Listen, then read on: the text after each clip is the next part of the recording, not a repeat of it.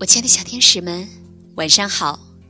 欢迎收听微小宝睡前童话故事，我是你们的橘子姐姐。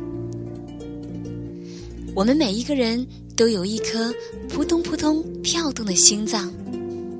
那如果一个人的心脏被偷走了，他会怎样呢？这样的事真的发生在一位漂亮的公主的身上，究竟是怎么回事呢？听了今天的故事，你就知道了。那么，在讲完故事之后，橘子姐姐会告诉大家，究竟是谁点播了有关公主的故事呢？在最后，我会告诉你。接下来，还是一起来听听故事吧。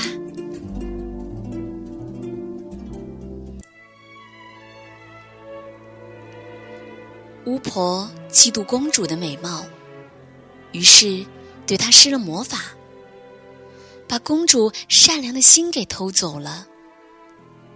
公主成了一个没有心的人。一个没有心的人是不会笑的。公主不会笑。一个没有心的人是无法哭的。所以，公主即使再伤心也哭不出来。一个没有心的人是无法爱上任何人的，所以公主谁也不爱，就连国王和王后也不爱。公主没有笑容的每天站在床边望着窗外。国王非常疼爱自己的女儿，他贴出告示：只要有人。能够把公主的心从巫婆那里夺回来，国王愿意把王位让给他。可是没人愿意这样做，大家都害怕那个邪恶的巫婆。这时候，一个怪物出现在国王的面前，说：“愿意帮助公主把心夺回来。”怪物也确实这样做了，他去了巫婆的城堡。打败了巫婆，把公主的心抢了回来，并把心还给了公主。国王只能遵守自己的诺言，把王位让给这只怪物。怪物说：“不，国王，我不要你的王位，我只想让公主亲吻我一下。”公主有了善良的心，恢复了善良。公主愿意亲吻怪兽，被亲吻的怪兽突然变成了一位英俊的王子。原来他也中了巫婆的魔法，只有拥有善良之心的人亲吻了他，王子才能变回原来的样子。国王把公主嫁给了王子，并且把自己的王国也交给了王子。王子成为了新的国王。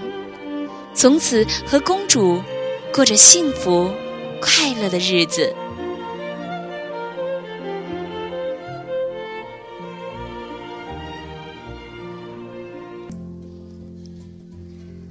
好的，我亲爱的小天使们，今天的故事讲完了。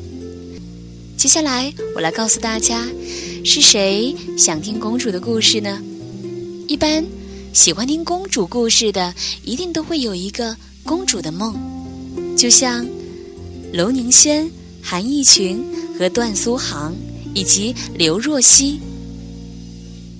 不过，我们看到的美丽的、漂亮的公主，她一定都要有一种精神，那就是坚持、努力、奋斗的精神。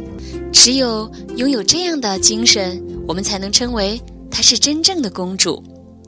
这句话，我想对赵子月和刘若曦两位小朋友说：“若曦小朋友，今天晚上妈妈去值班，不能陪在你的身边。希望听了这个故事，能给你一些些勇气。”还有一位小寿星叫李新兰，她说今天是她六岁的生日，希望能听到一个有关公主的故事。